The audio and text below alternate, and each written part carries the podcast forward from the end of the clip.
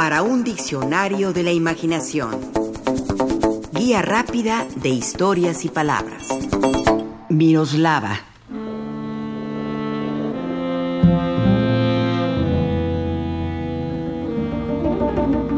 Desde las primeras películas en las que participó Miroslava, aseguró Vicente Leñero, llora como tantos su enamorado platónico. Por su belleza deslumbrante, le perdonaba también como tantos sus carencias como actriz. Esa tropezada manera de hablar con los labios ateridos.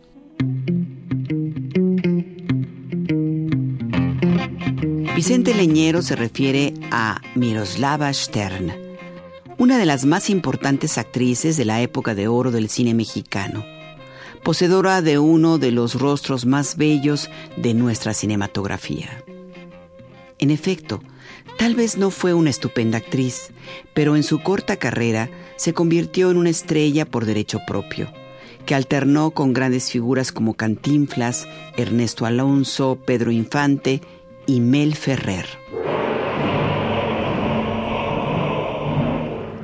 Miroslava Stern nació en Praga, Checoslovaquia, el 27 de febrero de 1926, bajo el nombre de Miroslava Sternova Bekova. Sus padres murieron, por lo que de muy niña fue adoptada por Oskar Stern y su esposa Miroslava Bekova.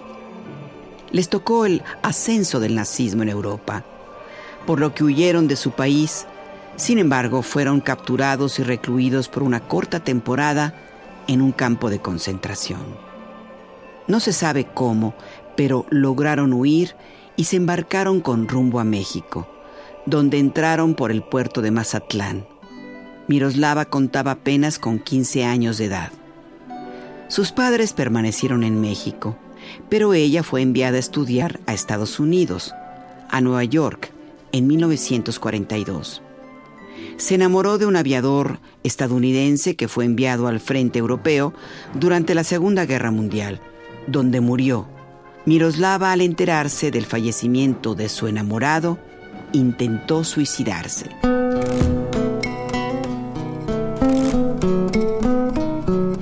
A su regreso a México, Miroslava fue elegida reina en un baile del country club de la ciudad, lo que le abrió las puertas de la actuación. Estudió con Sequizano y se casó con un incipiente actor y director de escena, Jesús Jaime Gómez Obregón, alias El Bambi. El enlace nupcial se celebró el 12 de febrero de 1946, pero el matrimonio fue de corta duración entre dudas de la orientación sexual de ambos cónyuges. Apenas obtuvo su divorcio, Miroslava hizo su debut cinematográfico en 1946 con la película Bodas Trágicas de Gilberto Martínez Solares. Ya desde este comienzo se perfila la clase de actriz que será, como apunta Carlos Monsiváis en un ensayo. Miroslava, de la tragedia como perdurabilidad. Miroslava hace su debut y su personaje, la hija altiva y apasionada de un criollo despótico, la mujer buena condenada por el imán de su belleza, será con variantes más o menos previsibles, el todo de su carrera fílmica. ¿Qué se le va a hacer? Un semblante excepcional, la impregnación de las buenas maneras, el aura entonces abrumadora de lo europeo, son datos a su favor y son todo lo que la industria necesita. ¿Para qué más?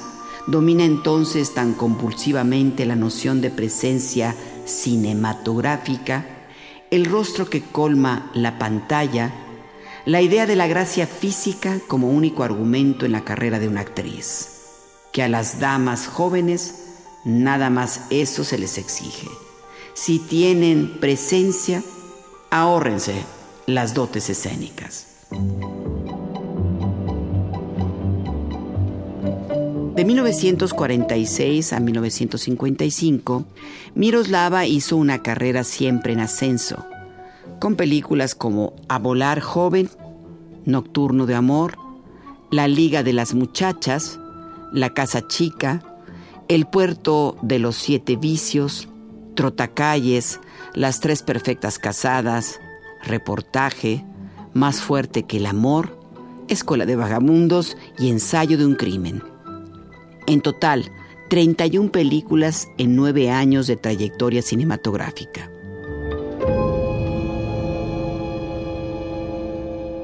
Su filmografía se detuvo de manera abrupta el 12 de marzo de 1955 al tomar un frasco de barbitúricos y suicidarse.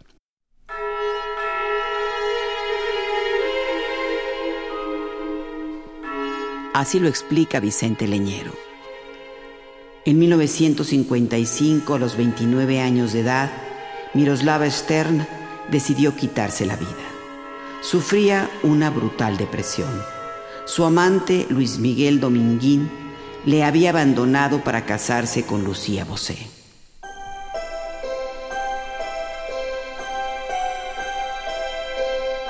En efecto, el torero Luis Miguel Dominguín, quien le había prometido matrimonio a Miroslava, faltó a su compromiso casándose diez días antes con la ex Miss Italia, Lucía Bosé.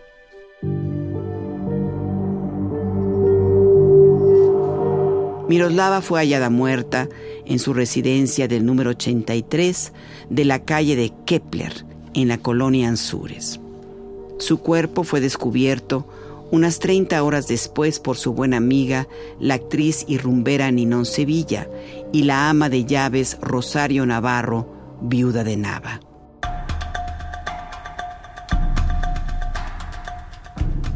Preocupadas por su silencio, sabedoras que pasaba por una honda preocupación, encontraron cerrada la puerta principal de la residencia. Tocaron, le gritaron y al no obtener respuesta, subieron a un balcón por donde pudieron entrar solo para hallarla muerta.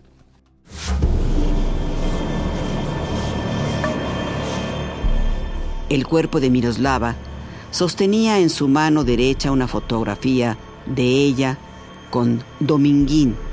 Se encontró además una caja del barbitúrico Ayer Lucin, un frasco con el medicamento Dodecalibés un libro de Federico García Lorca y tres cartas póstumas. En una de ellas, dirigida a su padre, escribió, Papá, perdóname y olvida. No puedo seguir, no tengo valor. Gracias por todo y perdóname que no tenga suficiente voluntad para vivir. Te quiero, Bambulca.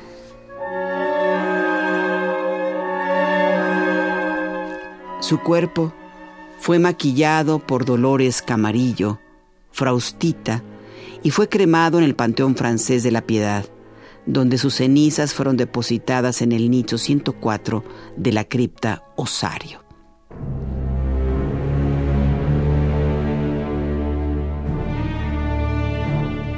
Su muerte produjo muchas especulaciones. Una que había muerto en un avionazo junto con su amante, un rico empresario, y lo de los barbitúricos solo había sido un montaje. Otra, que no se había suicidado por el torero Dominguín, sino por un conocido actor mexicano con quien tuvo amores, pero la rechazó por estar casado. El propio Vicente Leñero nos ofrece pistas acerca de la identidad de ese actor.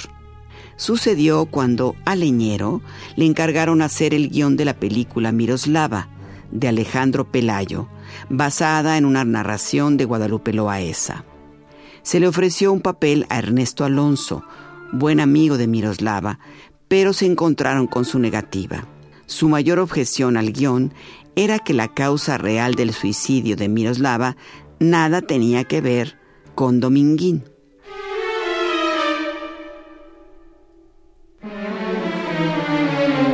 Interesados quisieron saber quién era entonces por quien Miroslava se había suicidado. Les puedo decir su nombre aquí en confianza, si me prometen guardar el secreto. Pidió Ernesto Alonso y les confesó, Mario Moreno. ¿Cantinflas? ¿Por él se mató Miroslava? preguntó Leñero. Ernesto Alonso afirmó con la cabeza y dio por terminada la conversación. Participamos en este programa Juan Ramírez, Lourdes Mugenburg, María Eugenia Pulido, Mauricio Carrera y Pilar Muñoz.